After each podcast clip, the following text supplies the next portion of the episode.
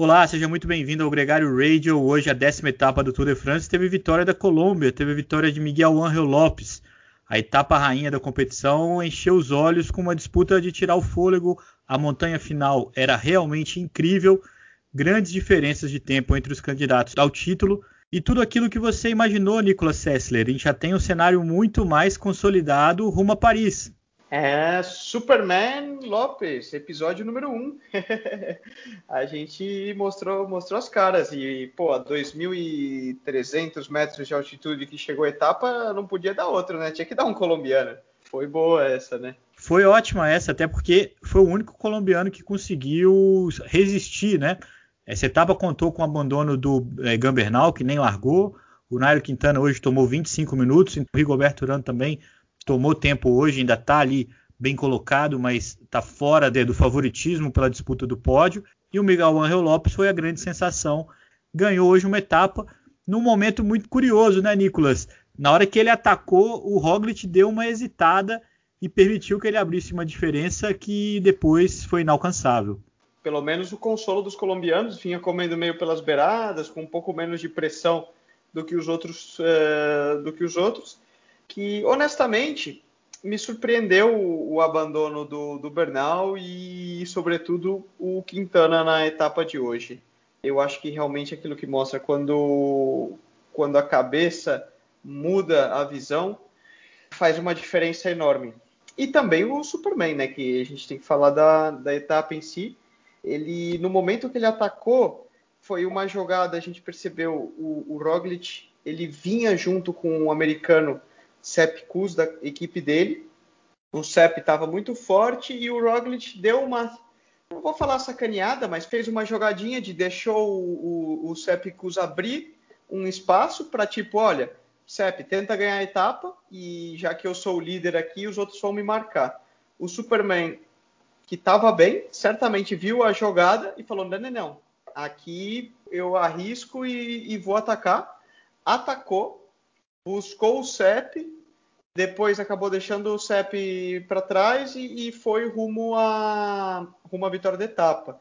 Eu acho que o Roglic ali ele estava olhando muito para o Pogacar, que vinha junto no grupo, e não via talvez o, o, Superman Lopes como um cara tão perigoso na classificação geral. Ele não estava ambicioso para ganhar a etapa e ele estava simplesmente marcando o, o Pogacar para tentar abrir o máximo de tempo dele ou não tomar tempo do, do Pogacar, que é efetivamente o, o, rival mais próximo dele na classificação geral. Eu também acho que hoje ele deixou a responsabilidade de marcar o Lopes para os principais candidatos à disputa do pódio.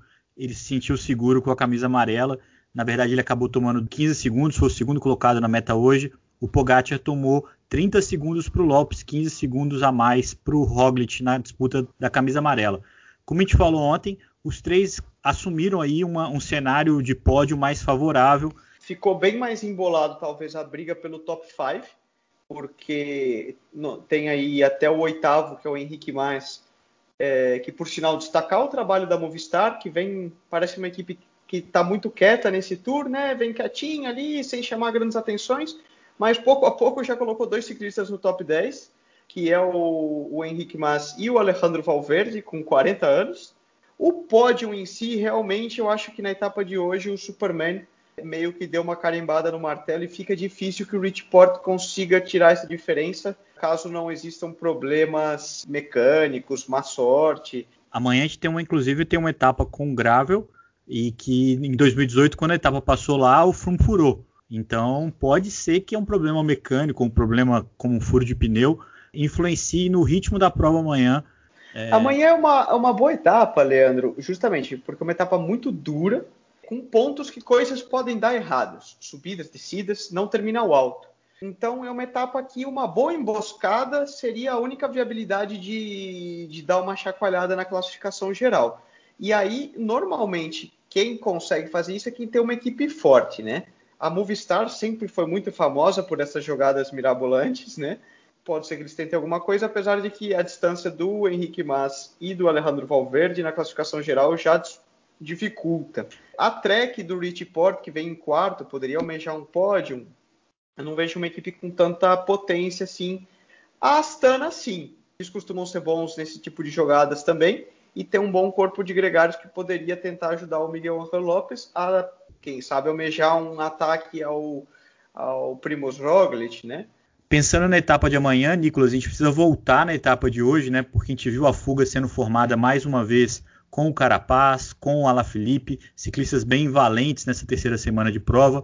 A fuga tem sido a redenção de, algumas equipes, de alguns ciclistas que estão fora da disputa principal, vamos dizer assim. E foi curioso porque o prêmio de ciclista mais combativo antecedeu ao principal momento de valentia, de mais combate de hoje, que foi o Carapaz no trecho mais duro da montanha, atacou, resistiu.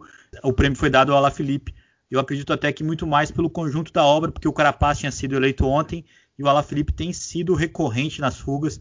Não tem o mesmo brilho dos últimos anos, mas tem mostrado ao menos uma valentia. Né? Hoje ele foi eleito mais combativo da, do dia. Uma coisa que eu gosto de destacar é que se a gente reparar que nessas etapas muito duras de montanhas, são meio que sempre os mesmos nomes que estão entrando na fuga. E isso tem um porquê. É porque são fugas muito difíceis de entrar e quem entra são os caras mais fortes da corrida. Tirando aqueles que já estão disputando a geral, a gente pode ver que os nomes se repetem. Carapaz, Alaphilippe, Leonard Kamna, o pessoal da Sunweb. Parece que são sempre os mesmos, né? E isso não é o acaso, é porque são fugas de gás, são fugas de força e para você entrar o cara tem que estar tá forte. Aqueles que já não estão tão bem não entram. Essa é a realidade. Um outro tema importante, Nicolas, foi a estratégia que a Bahrein McLaren adotou hoje. Eles puxaram o ritmo do pelotão, de alguma forma facilitaram um pouco a vida da Jumbo Visma, que tem o camisa amarela, né, que normalmente toma as rédeas da ponta do pelotão, colocaram um ritmo muito forte, selecionaram muito grupo, mas na hora H o Mikel Landa também já não tinha tanta energia assim, acabou ficando um pouco para trás. O que, que você achou dessa estratégia da equipe? Não foi bem sucedida, mas foi uma tentativa de superar o trem da Jumbo Visma.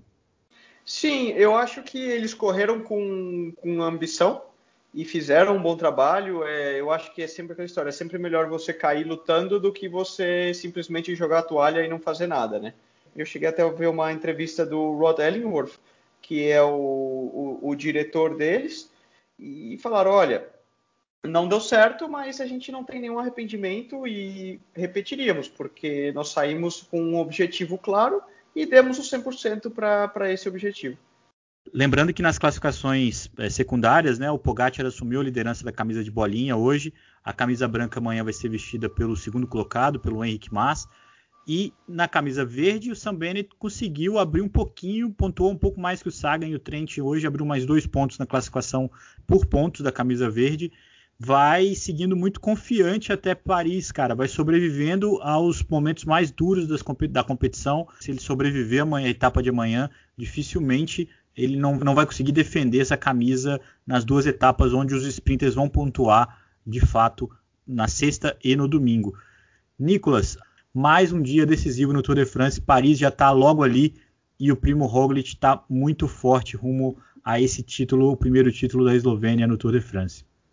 Isso aí, amanhã vai ter galera aquecendo no rolo pré-etapa, pode ter certeza, porque a lenha vai rolar solta desde o início e para dar aquele último gás antes de chegar, chegar a Paris. A gente se encontra aqui no final do dia para comentar o que, o que rolou. Um abraço Isso a todos aí. vocês, a gente se vê amanhã. Amanhã vai ter mais. Para a alegria do nosso ídolo Antônio Carlos Silvestre, um grande fã do Miguel Angel Lopes. Um abraço e até amanhã.